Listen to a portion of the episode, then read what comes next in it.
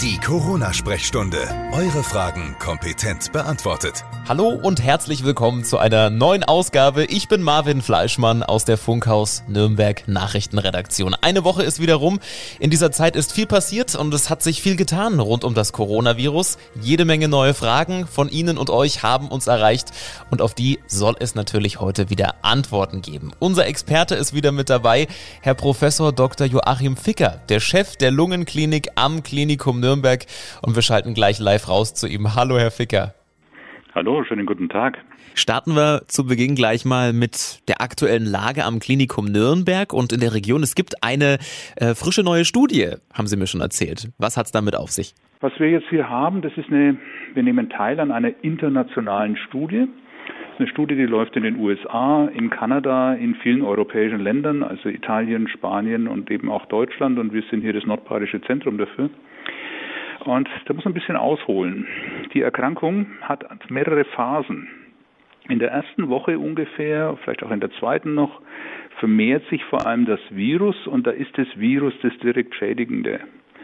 Aber dann kommt eine Phase, nicht bei allen, aber bei manchen und vor allem bei denen, die schwer krank werden, wo das Immunsystem sehr, sehr stark aktiv wird. Wir sprechen da von einem sogenannten Zytokinsturm. Zytokine sind Botenstoffe, die Entzündungseffekte vermitteln, die also andere Immunzellen anlocken und das Immunsystem immer höher pushen. Und Sturm sagen die Ärzte, weil das Ganze richtig heftig ist. Das ist was, was krank macht, was ihn auch töten kann. Und es ist eine Immunreaktion, die oft nicht von selber aufhört. Normalerweise soll eine Immunreaktion ja aufhören, wenn das Virus weg ist, wenn das Bakterium weg ist. Und das macht es in diesem Zytokinsturm nicht. Mhm. Und wir haben jetzt eine Substanz eben in dieser Studie zur Verfügung, von der wir wissen, dass sie in einem solchen Zytokinsturm wirkt. Solche Zytokinstürme gibt es auch bei anderen Situationen, nicht nur bei Covid-19. Und diese Substanz bremst jetzt ganz, ganz gezielt bestimmte Bereiche des Immunsystems, nicht so wie Cortison, was alles so ein bisschen niederbügelt. Da habe ich wirklich die Hoffnung, ausgehend von ersten Erfahrungen, die es da auch schon gibt, dass wir da verhindern können, dass der eine oder andere an die Beatmung muss. Das heißt, das kriegt nicht jeder, aber diejenigen, die eine Covid-19-Infektion haben und dann anfangen, zum Beispiel ein bisschen schlecht Luft zu kriegen, es gibt dann Veränderungen im Röntgenbild oder im CT, der Sauerstoffgehalt geht runter. In dieser Situation würden wir die Substanz geben und ich glaube, dass wir da wirklich auch gute Effekte zeigen können. Für uns eine ganz, ganz spannende Sache. Wir haben ganz viel Energie da reingesteckt und sind sehr, sehr froh, dass wir da nächste Woche anfangen können. Mhm. Also nicht nur aus anderen Städten äh, kommen Studien und Ergebnisse, sondern auch bei uns in Nürnberg äh, wird da schon gearbeitet hinter den äh, verschlossenen Türen, was man so gar nicht mitbekommt. Es laufen mehrere Studien, aber das ist jetzt für mich die spannendste. Da habe ich wirklich viel Leidenschaft reingesteckt mhm. und äh, bin sehr, sehr gespannt, was wir da letztendlich aber auch für unsere Patienten Gutes tun wollen. Das ist ja natürlich, äh, spricht da auch der Wissenschaftler in mir, aber solche Substanzen kann man in allererster Linie eben im Rahmen von Studien am Patienten einsetzen und ich glaube, dass man da einem Patienten, der an so einer Studie teilnimmt, wirklich auch was Gutes tun kann. Mhm. Gut, dann kommen wir gleich mal zur ersten Frage. Eine Hörerin hat uns geschrieben, mit dem Mundschutz einkaufen gehen ist durchaus ein bisschen unangenehm, es wird schnell warm, man schwitzt. Es gibt ja auch dieses Face Shield, was man sich so wie einen Sichtschutz einfach eine Plexiglasscheibe vors Gesicht klappen kann. Ist das vielleicht sogar besser und schützt es noch mehr und darf man sowas zum Einkaufen und in öffentlichen Verkehrsmitteln eigentlich tragen? Die Maske ist schon gerade für Menschen, die es nicht äh, gewöhnt sind, mühsam. Sie ist irgendwie lästig. Bei den Brillenträgern steigt der Dampf hinter die Brillengläser und dann beschlagen die, das Ganze wird feucht und manche haben auch das Gefühl, dass sie nicht so richtig gut atmen können. Das stimmt zwar nicht, aber das Gefühl, alleine wenn es schon auftritt, ist ja auch ein Argument. Das Face Shield klingt da ähm, besser. Das ist ein Stirnband, das man so hat, und dann ist vorne an dem Stirnband eine Kunststoffscheibe. Und wer es noch nicht gesehen hat, diese Kunststoffscheibe, die ist gebogen und die hängt dann so über Auge, Nase, Mund bis unter das Kinn runter meistens. Äh, diese Scheibe ist aber an beiden Seiten und unter dem Kind offen. Und ähm, letztlich ist der Schutz durch ein solches Face Shield deutlich geringer als durch eine Mund-Nasen-Maske. Wir verwenden solche Face Shields in der Klinik auch, aber wir verwenden sie nie alleine. Wir verwenden diese Face Shields in der Klinik immer zusätzlich zu einer Mund-Nasen-Maske. Ich mache das bei Lungenspiegelungen zum Beispiel auch.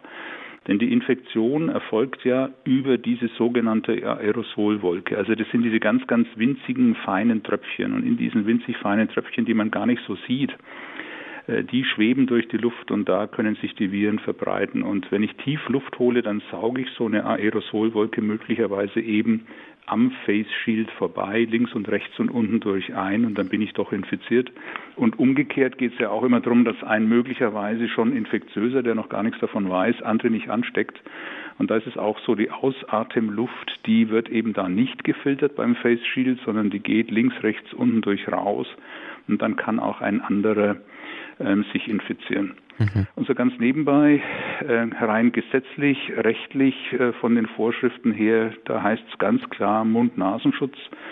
Äh, mit einem Face Shield wäre man da juristisch nicht auf sicherem Terrain, wenn man da in mhm. einem öffentlichen Verkehrsmittel unterwegs ist oder damit einkaufen ist.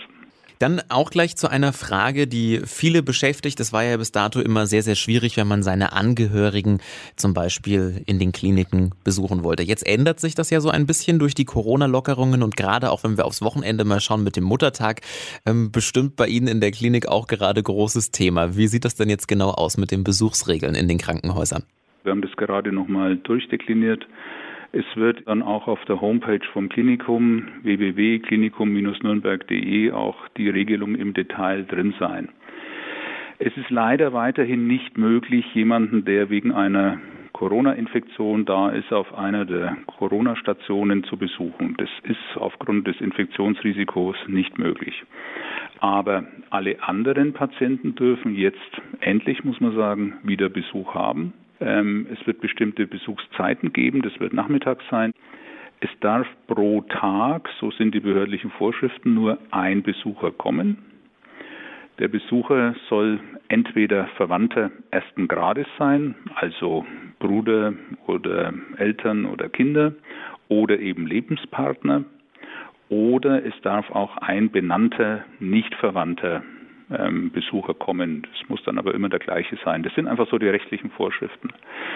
Und äh, es wird dann am Eingangsbereich ähm, kontrolliert. Man kann dann auch sich im Vorfeld, wenn man sich da ein bisschen Zeit sparen möchte, für die Eingangskontrolle auf der Homepage vom Klinikum schon ein entsprechendes Formular runterladen, kann das schon mal ähm, ausfüllen zu Hause und dann geht das mit dem Reinkommen ans Klinikum schneller. Aber die Details bitte, bevor man zu Hause dann losgeht am Wochenende, einfach mal schnell auf der Homepage vom Klinikum nachschauen. Sehr schön. Kommen wir gleich zur nächsten Frage. Hier geht's jetzt ähm, um einen Coronavirus-Test und um den Informationsfluss. Hat uns von äh, einem Hörer erreicht, der sich offenbar in einem von diesen Corona-Test-Drives hat testen lassen und hatte dann wohl ein ziemliches Hin und Her mit seinem Testergebnis. Also er hat mehrfach beschrieben, dass er da sich beim Hausarzt gemeldet hat, beim Klinikum, beim Gesundheitsamt und es war wohl immer sehr schwierig, an Informationen zu kommen. Und er schreibt, es kann doch nicht sein, dass die getesteten Personen nur so spärlich und teilweise nach sehr langer Zeit informiert oder auch teilweise wohl gar nicht informiert werden, weil sie negativ sind. Ob das jetzt stimmt, weiß ich nicht. Vielleicht können Sie mal kurz beschreiben, wie das denn ist mit dieser Auskunftserteilung nach dem Test und wie man sich da richtig verhält und allgemein, was denn vielleicht der richtige Weg ist, wenn man sich testen lässt. Wo geht man am besten hin? Bei uns hier im Klinikum ist es so, dass wenn ein Test am Vormittag durchgeführt wird, dann ist im Regelfall das Ergebnis am selben Tag noch da und wird natürlich auch dem Patienten mitgeteilt. Das kann manchmal am Spätnachmittag sein oder am frühen Abend. Und umgekehrt, wenn der Test am ähm, Nachmittag abgenommen wird, dann ist das Ergebnis am Folgetag da und es wird auch mitgeteilt. Ich glaube, wenn man das allgemein formulieren wird, dann ist die Frage, äh, warum wird denn der Test gemacht? Das liegt an der Situation und am Anlass. Wenn jetzt jemand wirklich krank ist und eben möglicherweise eine Covid-19-Infektion hat, dann wendet er sich natürlich an einen Arzt, entweder an den Hausarzt oder halt an eine Klinik, je nachdem wie schwer er krank ist und dann entscheidet der Arzt und die Klinik, wo und wie der Test durchgeführt wird und dann wird auch da ganz klar festgelegt, wie das Ergebnis ähm, kommuniziert wird. Es gibt ja auch andere, da wird dann zum Beispiel vom Gesundheitsamt aufgefordert, sich testen zu lassen. Zum Beispiel, wenn das Gesundheitsamt sagt, da war irgendjemand in deinem Umfeld, der war jetzt erkrankt und du bist Kontaktperson, Dann sagt das Gesundheitsamt, bitte gehen Sie da und da hin und da kriegen Sie einen Abstrich und da kriegt man dann aber auch das Ergebnis über das Gesundheitsamt. Mhm. Kommen wir gleich zur nächsten Frage, die ist so ein bisschen aus dem Alltagsbereich. Situationen kennen vielleicht viele. Die Hörerin schreibt, wie verhalte ich mich denn richtig, wenn ich niesen oder husten muss beim Einkaufen und die Maske trage? Für einen selbst wahrscheinlich nicht so angenehm, wenn sich das alles fängt und äh, hundertprozentig sicher ist es wahrscheinlich auch nicht. Also ich sollte mich schon wegdrehen oder die Armbeuge wahrscheinlich nutzen, oder? Manchmal sind es genau diese einfachen Fragen, die es im Alltag schwierig machen. Also Sie machen beim Husten und beim Niesen, wenn Sie eine Maske tragen, genau die gleiche Bewegung, die Sie sonst auch machen würden. Die Ellenbeuge vor den Mund und dann halt eben niesen oder husten. Und dann kann es schon sein, dass die Maske feucht ist. Und wenn dann die Maske feucht ist, dann müssen Sie sie wechseln. Ja. Mhm. Meistens kommt Niesen und Husten so plötzlich, dass Sie jetzt nicht, ähm, und darauf zielte die Frage vielleicht ab, irgendwie die Maske runter und dann Tempotuch und dann irgendwie äh, die Maske wieder drauf. Wenn Sie das schaffen, ist es gut, aber ansonsten ähm, in die Maske niesen, in die Maske husten und dann gegebenenfalls, wenn sie feucht ist, die Maske wechseln. Ein bisschen unhygienisches und unappetitliches Thema, aber muss man drüber reden. Super, da hätte man das auch geklärt. Dann war in den letzten Tagen auch immer wieder ganz groß zu hören von einem neuen Antikörpertest hier aus Bayern von der Firma Roche. Für wen, ab wann und wie bringt er denn wirklich was? Und ähm, was sagt uns dieser Test wirklich und wann können wir den nutzen, fragt eine Hörerin. Und ist das wirklich jetzt äh, große Hilfe im Kampf gegen Corona oder vielleicht nur das schnelle Geld? Ja, so die ganz, ganz große Hilfe ist es jetzt nicht. Es ist keine äh, Universallösung, aber es ist schon auch ein wertvoller Schritt in die richtige Richtung. Äh, dieser Antikörpertest ist Teil der medizinischen Betreuung von Patienten. Es gibt zum Beispiel Patienten, die kommen, wenn sie diese Corona-Infektion haben, relativ spät zum Arzt. In der ersten Woche ist dieser Rachenabstrich so der direkte Nachweis von den Virusgenen, der ist äh, gut äh, sensitiv, das heißt, er funktioniert. In der zweiten Woche kann es sein, dass der Test aber schon negativ ist. Und dann kommen wir Ärzte in eine schwierige Situation. Dann haben wir einen Patienten, wo wir sagen, der schaut doch eigentlich aus, als hätte er Covid-19. Vielleicht hat er dann auch im CT, diese, also in diesem Computertomogramm der Lunge, diese typischen Veränderungen, aber der Test aus der Nase und im Rachen ist negativ. Und in der Situation sind wir dann als Ärzte froh, wenn wir einen guten Antikörpertest haben, der dann positiv ist. Und dann nehmen wir das alles zusammen und sagen, obwohl wir das Virus direkt nicht nachgewiesen haben. Der Patient schaut aus wie Covid, er hat ein CT wie Covid und er hat diesen positiven Antikörpertest und dann machen wir eine definitive Diagnose. Alleine der Test kann die Diagnose nicht machen. Ja. Und die andere Frage ist ja auch immer bei den Tests, ähm, kann jetzt so ein Test entscheiden, ob jemand schon sozusagen immun ist oder ob er noch im Risiko steht, sich gegebenenfalls diese Covid-19-Infektion zuzuziehen. Und da muss man sagen, so ein Antikörpertest ist auch, wenn der sehr gut ist, ähm, kein sicherer Freibrief. Wenn die Antikörper positiv sind, kann das auch mal unspezifisch sein. Also der Schluss zu sagen, ich lasse mir jetzt so einen Antikörpertest machen und dann muss ich mich nicht mehr schützen vor einer Coronavirus-Infektion, der ist viel zu riskant. Das würde ich also niemandem raten und das ist auch so nicht äh, vorgesehen bei diesen Tests. Und da würde ich gerne nochmal einhaken. Ich habe nämlich gerade das E-Mail-Postfach offen und da kommt gerade noch eine Frage auch zum Thema Antikörpertest rein. Eine Hörerin schreibt, ich kann in meiner Hausarztpraxis jetzt einen solchen Test machen lassen für 35 Euro. Ist das ratsam oder sollte man da besser die Finger davon lassen? Also ich würde so nicht raten. Das sind 35 Euro, die man für die eigene Neugierde ausgibt. Mhm. Irgendeine. Konsequenz, wie ich es gerade gesagt habe, ergibt sich nicht. Also mhm. auch wenn der Test positiv ist, dann schlafen Sie vielleicht ein bisschen besser. Ja. Aber Sie müssen sich trotzdem schützen und genauso verhalten wie jeder andere. Diese Tests haben vor allem auch Bedeutung für zum Beispiel Politiker. Wenn es jetzt große Entscheidungen gibt, fahre ich die Schulen wieder hoch oder was mache ich so, all diese Lockerungsdinge. Da kann es für Politiker wichtig sein zu sehen, so und so viel Prozent der Bevölkerung haben schon Kontakt mit dem Virus gehabt. Dafür sind die Tests ähm, tauglich.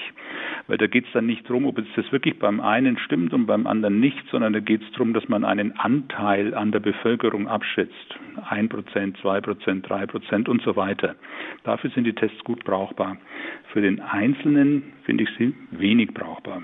Nächster Punkt, der hier immer wieder bei uns aufploppt, ist das Thema, wann soll ich denn wirklich einen Corona-Test machen lassen? Sollte man das vielleicht schon beim leisesten Schnupfen oder beim etwas stärkeren Kratzen im Hals jetzt machen lassen? Es gibt ja so eine neue Empfehlung vom RKI, schreibt ein Hörer, bei allen Atemwegserkrankungen sich testen lassen, ähm, weil es auch mehr Laborkapazitäten wohl gäbe.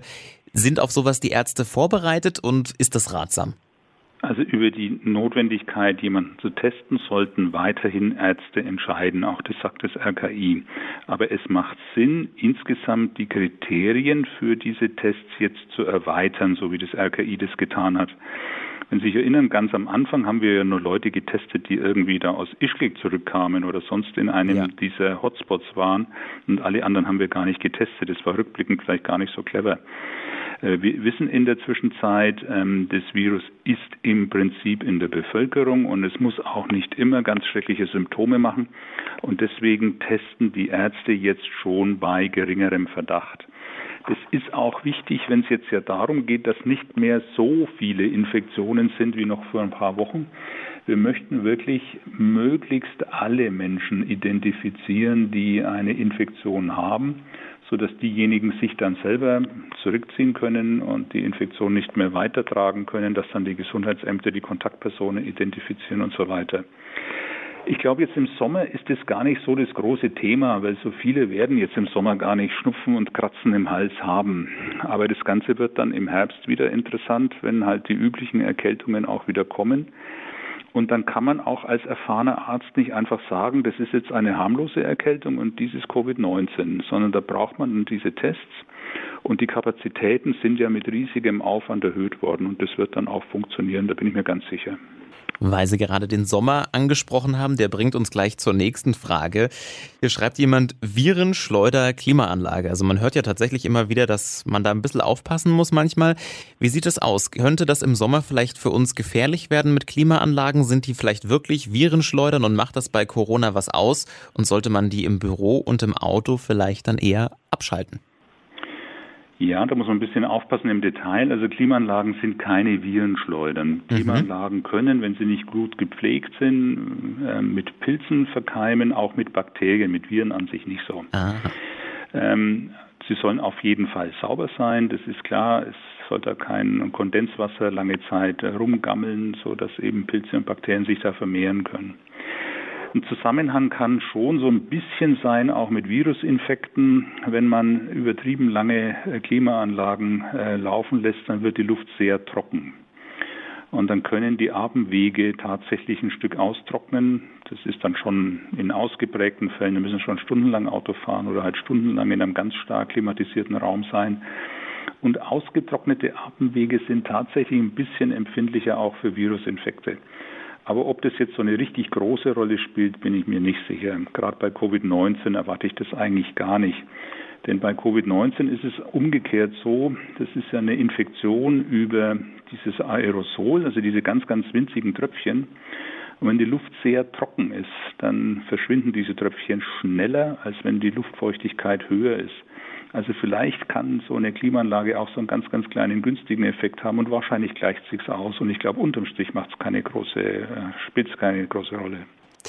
Kommen wir zurück in die aktuelle Debatte rein, die in dieser Woche war. Unser großer Lockerungsplan, den wir für Bayern bekommen haben. Ein Exitplan, den der bayerische Ministerpräsident diese Woche vorgestellt hat. Und ein Hörer möchte wissen, wie finden Sie denn aus medizinischer Sicht diese Regelungen, dass wir jetzt recht schnell wieder zur Normalität zurückkehren? Also Gastro, Läden, Spielplätze. Einiges wird in nächster Zeit wieder schnell öffnen oder hat jetzt auch schon geöffnet, aktuell zum Beispiel die Spielplätze.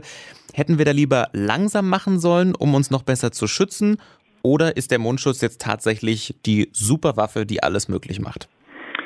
Nun, der Mundschutz alleine ist sicher keine Superwaffe und alleine mit dem Mundschutz hätten wir diese Corona-Pandemie in Deutschland äh, nicht in den Griff bekommen. Aber zusammen mit all den anderen Maßnahmen, die ja darauf abzielen, Infektionsketten von Mensch zu Mensch zu unterbrechen, da hat eben auch der Mund-Nasenschutz seine Bedeutung und der hat es auch, hat viel geleistet und äh, der ist ganz wichtig gewesen und der ist weiterhin wichtig. Und ähm, wir haben sicher, da hat der Ministerpräsident recht, in Bayern im Augenblick die Corona-Pandemie ganz gut im Griff und Äh, wie weit man da jetzt lockert, das ist nicht unbedingt die Frage allein an den Arzt und an den Mediziner, sondern das ist eine politische Abwägung zwischen wie viel Einschränkung muss ich Bürgern zumuten und äh, wie dringend ist das Ganze. Und im Augenblick ist es tatsächlich so, dass wir sagen, ähm, wir können öffnen und das halte ich auch für richtig, aber nicht völlig äh, schrankenlos, sondern eben mit Auflagen. Und da wird jetzt ganz viel Kreativität gefragt sein, auch bei den nächsten äh, Lockerungen. Wie setzen wir das vor allem in den Gaststätten um? Wie setzen wir das in kleinen Läden um? sodass möglichst viel normales Leben wieder aufflammen kann, ohne dass jetzt viele ähm, Infektionen auftreten. Und ich glaube, da werden wir viele ähm, Detailregelungen noch wirklich mit Kreativität umsetzen müssen.